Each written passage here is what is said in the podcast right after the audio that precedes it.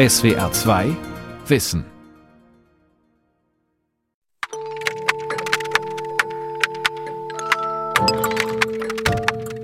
Die Schulen in Deutschland sind verwaist. Bis Anfang Mai bleiben sie mindestens noch geschlossen. Von ein paar Ausnahmen für Prüfungsklassen abgesehen.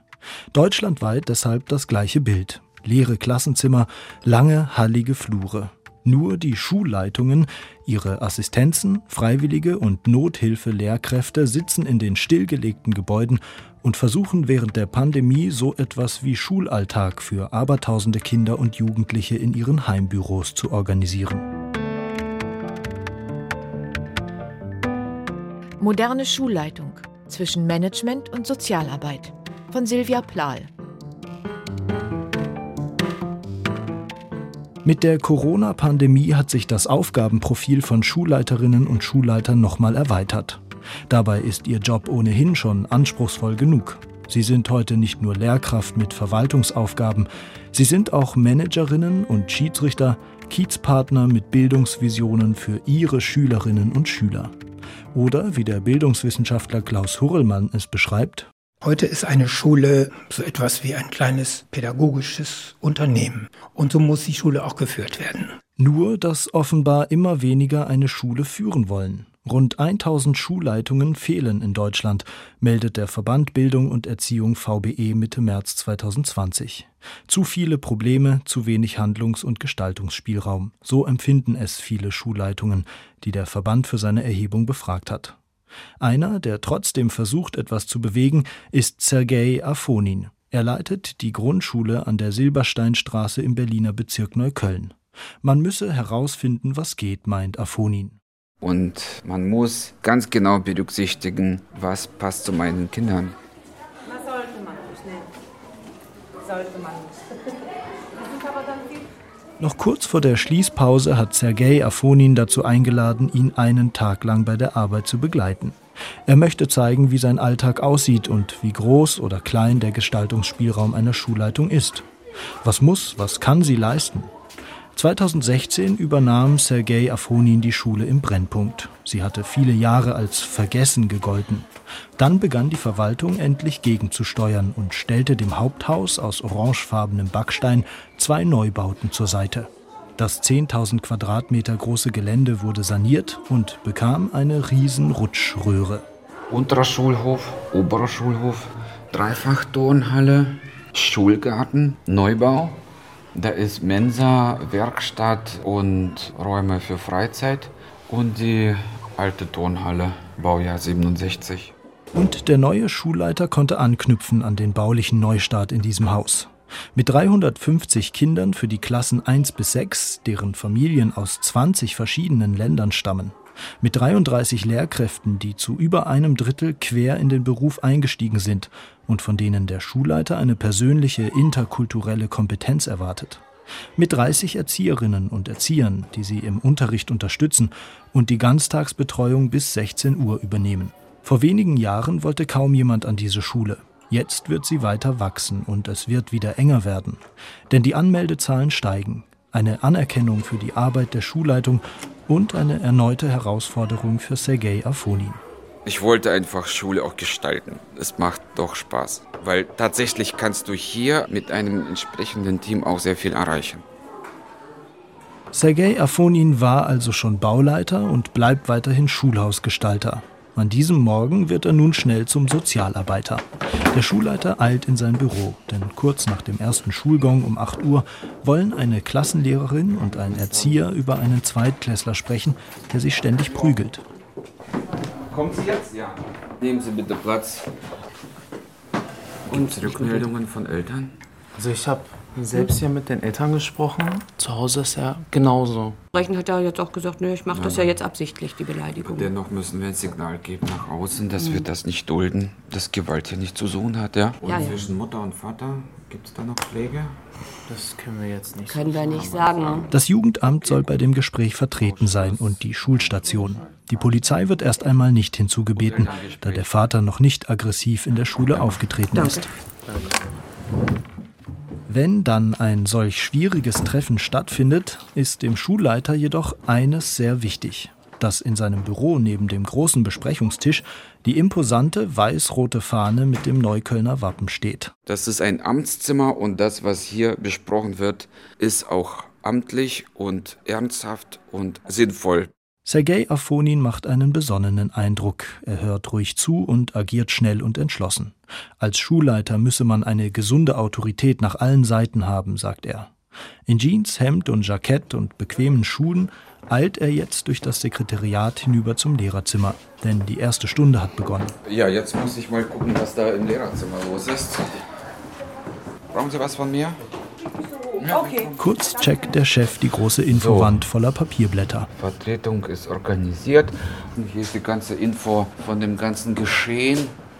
Hier ist der Arbeitsplan der Schule. Der drahtige Mann ist 48 Jahre alt, in der Nähe von Moskau aufgewachsen und seit 1993 in Deutschland. Ein promovierter Sprachwissenschaftler, der 18 Jahre als Lehrer an einer Europaschule gearbeitet hat. Dann machte er eine Fortbildung zum Schulleiter und nach drei Jahren an der Berliner Grundschule Silbersteinstraße verbucht er schon die ersten Erfolge. Obwohl 50 Prozent der Kinder zur Einschulung mangelhaft Deutsch sprechen, lagen die Drittklässler im Vera-Test in Deutsch und Mathematik sechs Prozent über dem Berliner Durchschnitt. Und knapp die Hälfte der Silberstein-Schülerinnen und Schüler erhielten 2020 die Empfehlung fürs Gymnasium.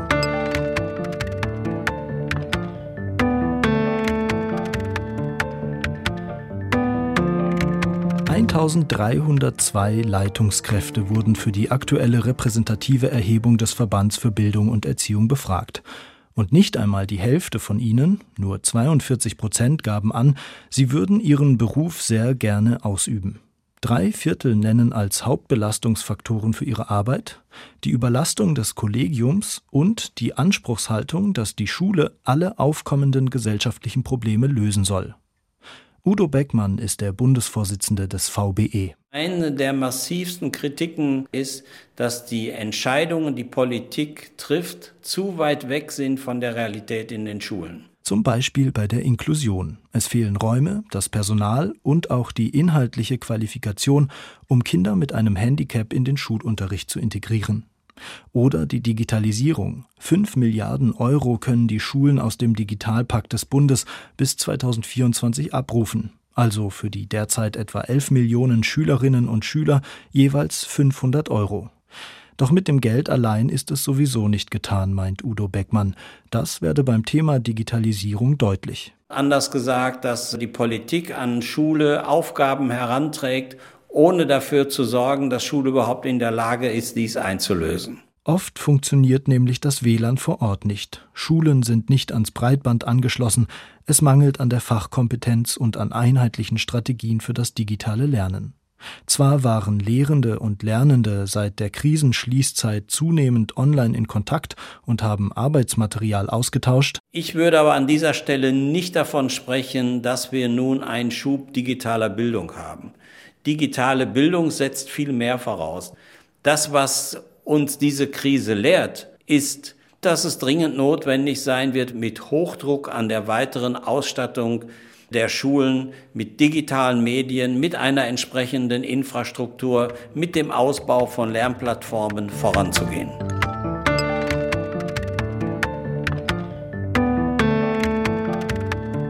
Bis neue politische Weichenstellungen und Regelungen vorliegen, müssen und wollen Schulleitungen vor Ort und im Alltag meist zügig und zum Wohl ihrer Schülerschaft weiterkommen. Das war schon immer so und wird auch in und nach dieser Krise so sein. Schulen haben Kinder und Jugendliche im Blick. Das zeigen die Antworten von Schulleitungen, die befragt wurden, was sie als Hauptaufgabe in ihrem Beruf ansehen. Tim Meyer, der Leiter einer Oberschule, sagt zum Beispiel, es geht um Entwicklung der Person. Wie ist nicht nur der Schüler, sondern wie ist der Mensch? Dies zu organisieren ist im Grunde ein 24-Stunden-Job, den die deutschen Schulleitungen trotz großem Lehrermangel versuchen zu bewältigen. Mit oft zögerlicher behördlicher Hilfe. Mit desinteressierten oder anspruchsvollen Elternhäusern. Maren Lutz leitet ein Förderzentrum von Klasse 1 bis 10 in Schleswig-Holstein. Wir müssen immer weiter dranbleiben. Jetzt haben wir wirklich sehr gewalttätige, wütende Kinder und da denke ich, müssen wir einfach noch mal ein bisschen kleinschrittiger einen Leitfaden für uns alle erarbeiten. Schulverträge und Konzepte schreiben, an die sich alle halten müssen. laufend neue Projekte ins Haus holen, Gelder beantragen, Statistiken führen, sich selbst in Supervisionen beraten lassen und immer wieder gute Anregungen von Kolleginnen und Kollegen einholen. Nicht wenige orientieren sich bereits an dem Ziel, Schule als Lebensraum einzurichten. Die Leiterin eines Gymnasiums? Dass die lernen für ihr Leben. Was brauchen sie? Was müssen wir ihnen mitgeben? Die Schule von heute hängt noch so hinterher. In der Berliner Silbersteinschule betont Sergei Afonin, alles beginne damit, die Kinder und ihre Herkunft wertzuschätzen. Als er hier anfing, führte er das sogenannte Kulturfach ein. Märchen, Gerichte, Musik und kulturelle Bräuche in Serbisch, Arabisch, Polnisch und Spanisch.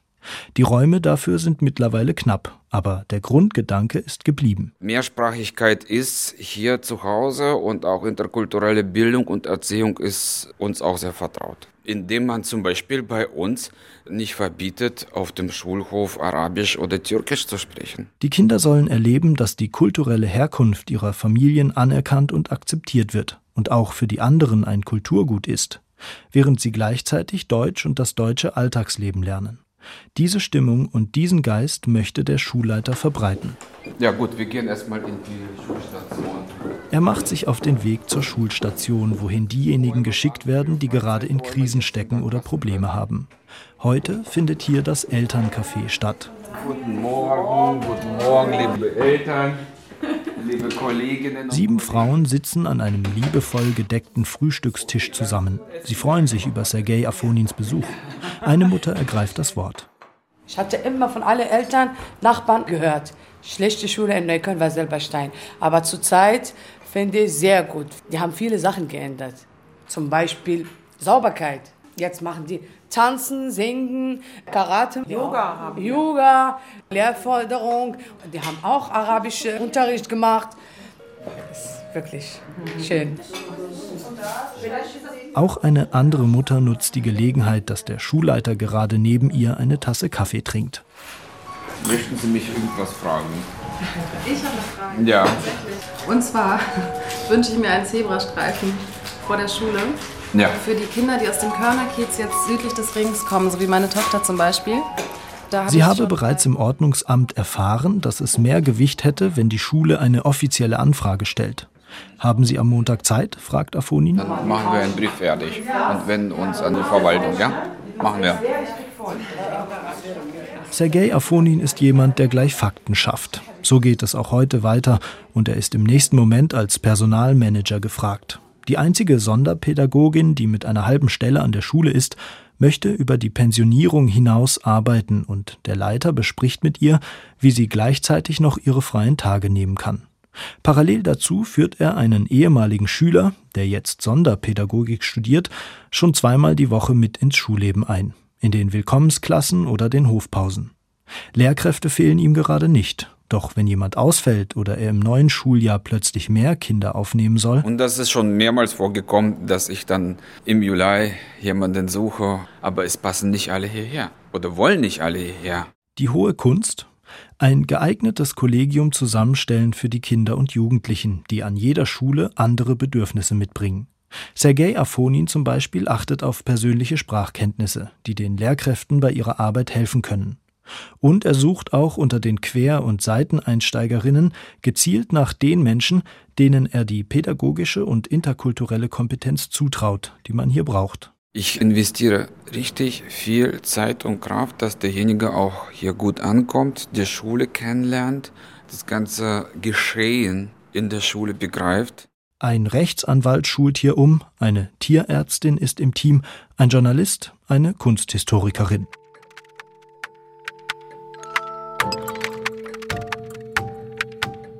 Dass Frauen und Männer ohne Lehramtsstudium unterrichten, wird heftig diskutiert. Es soll nur als Notlösung für den momentanen Lehrermangel dienen. Viele kritisieren, dass das erzieherische Niveau an den Schulen darunter leidet.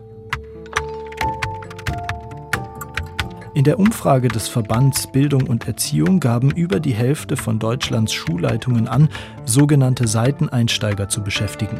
Etwa ein Drittel von ihnen erhalte auch keine weitere pädagogische Qualifizierung. An den weiterführenden Schulen wie Haupt-, Real- oder Oberschulen und Gymnasien steigen insgesamt mehr Kräfte quer ein. Sie werden aber häufiger weitergebildet als diejenigen an den Grundschulen. Viele Schulleitungen müssen allerdings schon jetzt oft aus dem Stand irgendwie reagieren und vakante Stellen sinnvoll besetzen. Die Kollegien werden bunter. Darin sieht der Bildungswissenschaftler Klaus Hurrellmann die bekannte Gefahr, dass durch das hastige Lückenfüllen fachliche und didaktische Defizite toleriert würden. Aber es gäbe auch Vorteile dass Menschen aus ganz normalen Berufen von heute auf morgen in die Schule hineinkommen. Wir bräuchten noch sehr viel mehr Lehrbeauftragte, die aus den Theatern und aus Vereinen und Verbänden kommen. Das würde ich als Schulleiter alles machen. Klaus Hurrellmann versteht Schule als pädagogisches Unternehmen, was heißen soll, an dem Ort, der auf das Leben vorbereitet, findet die gesamte Gesellschaft statt. Selbstverständlich auch die Beratenden, die Helfenden, die Psychologen, ein Arzt oder eine Ärztin. Also das Schulleben anreichern, indem sich ganz viele Menschen mit verschiedenen beruflichen und sonstigen Fähigkeiten in der Schule aufhalten. Oder wie der Schulleiter Stefan Ruppaner aus dem südbadischen Dorf Wutöschingen sagt, auf Dauer kann die Schule nicht isoliert überleben. Es geht nur mit Vernetzung und das ganze Dorf muss damit helfen. Stefan Ruppaner leitet die preisgekrönte Alemannenschule, eine Gesamtschule von Klasse 1 bis zum Abitur. Er betont, das architektonisch und digital modern aufgestellte Schulleben funktioniere nur so gut, weil alle immer die Schülerinnen und Schüler in den Mittelpunkt stellen, die ihre Lebenswelt mitbringen, die lernen und sich selbstständig organisieren wollen. Das pädagogische Konzept passt sich dem an. Da jede Schulgemeinschaft unterschiedlich ist, gleicht wohl in diesem Punkt auch keine Schule exakt der anderen. Die Schule in Wutöschingen mit Stefan Rupaner ist ebenso wie Sergei Afonins Schule in Berlin ein Beispiel dafür, dass Schulleiter sehr wohl etwas bewegen können, auch wenn das oft ziemlich kompliziert ist. Warum seid ihr jetzt hier allein? Wer ist denn das? Also unser, also unser Ach, der Warum hast du keine Jacke an? Es ist windig. Wo ist der Erzieher? Wie heißt er? Sergei Afonin etwa muss nicht nur die Lehrkräfte, sondern auch die Erzieherinnen und Erzieher eines freien Trägers und die Sozialpädagoginnen eines anderen Trägers sowie das Team für die Lernförderung auf einen gemeinsamen Nenner bringen. Gespräche, Gespräche, Gespräche und die dauern manchmal ein Jahr lang, bis man zu einem Konsens kommt. Und das muss aber klappen. Eine Verwaltungsleiterin hat er sich schon ins Haus geholt. Ein externer IT-Techniker kümmert sich um die Smartboards in allen Klassen, den PC-Raum, den Satz neuer Tablets. Auf die vom Berliner Senat vorgesehene pädagogische Koordinationskraft wartet Afonin noch. Bis dahin hängt alles an ihm. Von den 100.000 Euro extra für Berliner Brennpunktschulen hat das Kollegium erstmalig ein Logbuch für die Kinder erstellt. Arbeitshaltung, Arbeitsmittel, Schularbeiten, Pünktlichkeit, Einhalten von Regeln. Das wird alles dann mit dem Kind persönlich ausgewertet am Ende der Woche und die Eltern müssen unterschreiben, dass sie das gesehen haben. Am Ende haben wir dann meine Erfolge. Eine Schule und ihre Regeln müssen für alle transparent und verstehbar sein. Darauf besteht der Grundschulleiter. Hat sich das Team auf einen Beschluss geeinigt, kommen die Eltern mit ins Spiel. Denn es brenne ja bei ihnen und nicht bei den Kindern, sagt Sergei Afonin. Die Lehrkräfte der Silbersteinschule bieten also Elternsprechwochen an. Sie müssen miteinander zweimal im Jahr über das Kind gesprochen haben. Und jetzt machen wir noch etwas Neues dass wir einen kompletten Tag frei machen vom Unterricht. Erzieher, Sozialpädagogen und Lehrer und Eltern kommen dann und reden über das Kind. Ein Aufwand, der sich in seinen Augen lohnt. Ja, weil es was bringt. Das bringt, dass Unterricht überhaupt möglich ist. Der Heidelberger Psychologe Klaus Koch bestätigt diesen Effekt. Er hat schon an vielen Orten mit dem gesamten Schulpersonal analysiert und besprochen, wie man mit herausfordernden Kindern und Jugendlichen umgehen kann. Man muss sich die Mühe machen, die persönlich erlebte Geschichte eines jungen Menschen herauszufinden. Die nichts mit der Schule selbst zu tun hat. Und wenn Schulleiterinnen und Schulleiter ein solches Verständnis zulassen, das nimmt den Druck einfach aus der Schule raus. Und wir wissen auch, dass Kinder und Jugendliche, die sich verstanden fühlen, dass sich das auch positiv auf das Lernen ausdrückt. Der Berliner Schulleiter macht sich wieder auf zur nächsten Runde im Gebäude. Es wird gelacht im Lehrerzimmer und dann fühle ich mich auch gut, weil ich weiß, mein Kollege fühlt sich wohl am Arbeitsplatz und das macht sehr viel aus. Wir gehen jetzt in eine 6C. Die Sechsten gelten immer als sehr schwierige an der Grundschule. Guten Tag, liebe 6C. Setzt euch bitte. Gestrigen Stress überstanden? Ein Junge, Gut, angeblich ich ein Sechstklässler, hat am Tag zuvor einem anderen ein Springseil um den Hals geschlungen und ernsthaft verletzt. Doch es ist unklar, wer das war. Wir suchen so lange, bis wir wirklich fair denjenigen finden und so weiter. Ja? Versprochen? Bitte Ruhe bewahren. Ich kümmere mich drum. Wie geht's euch sonst? Ihr könnt auch sagen, was unser Thema heute ist. Was Unser lernen wir heute? Sonnenfinsternis. Oh, da kann man YouTube sicherlich gut nutzen, oder? Es ist eben eine sehr liebe Klasse mit sehr aufgeweckten Jungen und Mädchen, sagt der Schulleiter noch, als er wieder draußen ist. Und wir haben schon viel geschafft und sind fast am Ziel. Und gleichzeitig bekommen wir genauso viele neue Aufgaben. Sein Hauptanliegen ist, dass die Kinder und Jugendlichen an sich glauben und sich entwickeln wollen und können. Das bietet er auch dem jüngeren seiner beiden Söhne an. Er geht hier in die dritte Klasse. Zurück im Büro öffnet Afonin seine Unterschriftsmappe. Ja, dann kontrolliere ich hier auch die Klassenarbeiten. Wie hier zum Beispiel Durchschnittsnote 5. Das werde ich nicht genehmigen. Ja, es muss sein. Wir müssen nochmals schreiben. Ein paar Seiten weiter in der Mappe bietet ein Verein eine Berufsorientierung für die fünften und sechsten Klassen an. Das sagt Afonin zu. Weil unsere Kinder müssen es wissen. Ich möchte einen Beruf erlernen. Deswegen ist es ganz wichtig, dass sie auch jetzt schon diese Perspektive bekommen. Ich lerne, um etwas zu erreichen.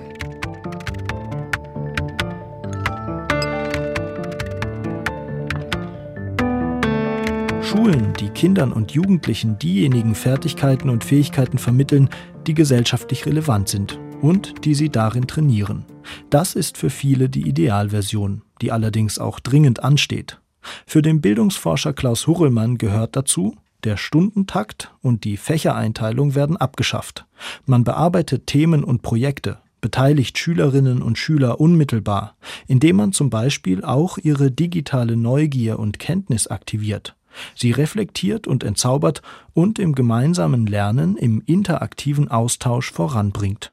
Dann wird in der Schule gearbeitet und, und gedacht und gehandelt und dann wird auch was produziert und dann kann auch mal was nach draußen geliefert werden, eine Dienstleistung oder auch ein Produkt. Schülerfirmen finde ich übrigens eine sehr, sehr gute Idee dabei, weil das genau diese Produktionskomponente von pädagogischer Arbeit unterschreibt. Hurlmann führt regelmäßig Jugendstudien durch und beobachtet die Lebensbedürfnisse der jungen Heranwachsenden in Deutschland. Die sogenannte Generation Z oder auch Generation Greta engagiert sich gerade im Teenageralter sehr politisch für das Klima. Aber wir wissen, dass 40 Prozent der Eltern etwa sich trennen. Das heißt, ich muss schon als Kind ein Beziehungsmanagement machen, muss mich neu arrangieren, einteilen. Ich werde früh darauf aufmerksam, dass soziale Beziehungen im Wandel sind, auch elementar mich betreffen. Und die Schule darf hier nicht kneifen. Sie muss das in irgendeiner geeigneten Weise auch mitnehmen. Nun folgt die Generation Alpha, die bald eingeschult wird. Diese jungen Menschen erleben gerade etwas anderes, was es noch nie gegeben hat. Eine Pandemie. Was macht denn so etwas wie die totale Verunsicherung durch ein Virus mit unter Fünfjährigen oder unter Sechsjährigen? Werden das sehr verunsicherte Kinder sein? Oder verarbeiten die das, wie wir es bisher überwiegend immer hatten, in irgendeiner interessanten und konstruktiven Weise? Die unklare Situation fordert alle heraus und das zwangsverordnete Lernen zu Hause legt auch wunde Punkte bloß. Das Münchner Institut für Bildungsökonomik IFO wies früh darauf hin, man müsse verhindern, dass Kinder aus benachteiligten Verhältnissen noch weiter zurückfallen. Der Verband Bildung und Erziehung forderte, 2,4 Millionen von den insgesamt 8,3 Millionen Schülerinnen und Schüler seien von Armut und sozialer Abgrenzung bedroht und bräuchten gerade jetzt eine besondere Unterstützung. Und der Missbrauchsbeauftragte der Bundesregierung warnte, die starken Einschränkungen des öffentlichen Lebens könnten die Gefahr für häusliche und sexuelle Gewalt in den Familien erhöhen. Seit Mittwoch ist klar, die Schulen bleiben vorerst weitere zwei Wochen dicht. Gerade in dieser Zeit haben Schulleitungen im besten Fall auch den familiären Hintergrund ihrer Schüler im Blick. Astrid Sabine Busse leitet die Berliner Grundschule Kölnische Heide. Sie versucht trotz Corona-Krise eine Art soziale Betreuung aufrechtzuerhalten. Ja, ich habe mich dafür eingesetzt, dass auch unsere Schulsozialarbeiterinnen und Schulsozialarbeiter natürlich auch getaktet weiter hier sind. Die kennen auch speziell problematische Familien, können dort anrufen und sagen, können wir ihnen helfen? Wie sieht's jetzt aus? Und das ist auch wie Telefonseelsorge. Auch Lehrkräfte und Erzieherinnen und Erzieher sollen möglichst weiter ansprechbar sein und Bezugspersonen bleiben. Die Kolleginnen und Kollegen telefonieren mit den Schülern, fragen, wie geht es dir, schreiben auch zum Beispiel eine Karte, damit die Kinder auch das Gefühl haben, wir sind wie sie da, denn dass wir hier betroffen rumstehen, das darf auf keinen Fall passieren. Die resolute Frau ist seit Jahrzehnten im Beruf und Vorsitzende des unabhängigen Interessenverbands Berliner Schulleitungen. Sie stellt klar, Chefs müssen vorausschauen für die Zeit nach den Schulschließungen. Ja, man muss doch versuchen, ein bisschen das nachzuholen, was versäumt wurde. Und danach erwarte ich auch Flexibilität von den Kollegen und überhaupt von den Menschen, dass man dann zum Beispiel auch mal zu ganz anderen Zeiten Unterricht anbietet. Astrid Sabine Busse denkt da spontan an den Freitagnachmittag oder auch den Samstag.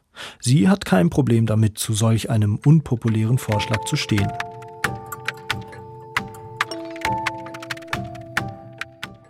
Denn trotz aller Schwierigkeiten und auch entgegen der Tatsache, dass nur 14 Prozent der deutschen Schulleitungen ihren Beruf auf jeden Fall weiterempfehlen, wie die aktuelle Verbandsumfrage ergeben hat, Astrid Sabine Busse hält wie viele andere an ihrem Selbstverständnis fest. Und sie setzt sich unermüdlich dafür ein.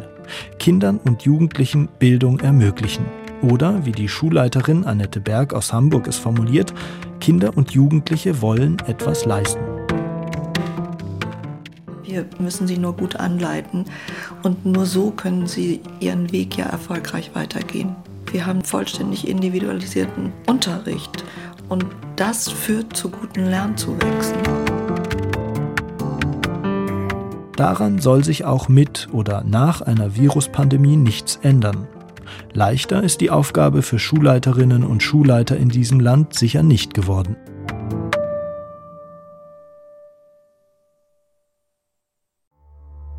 Die Welt verstehen. Jeden Tag. SWR2 Wissen. Manuskripte und weiterführende Informationen zu unserem Podcast und den einzelnen Folgen gibt es unter swr2wissen.de.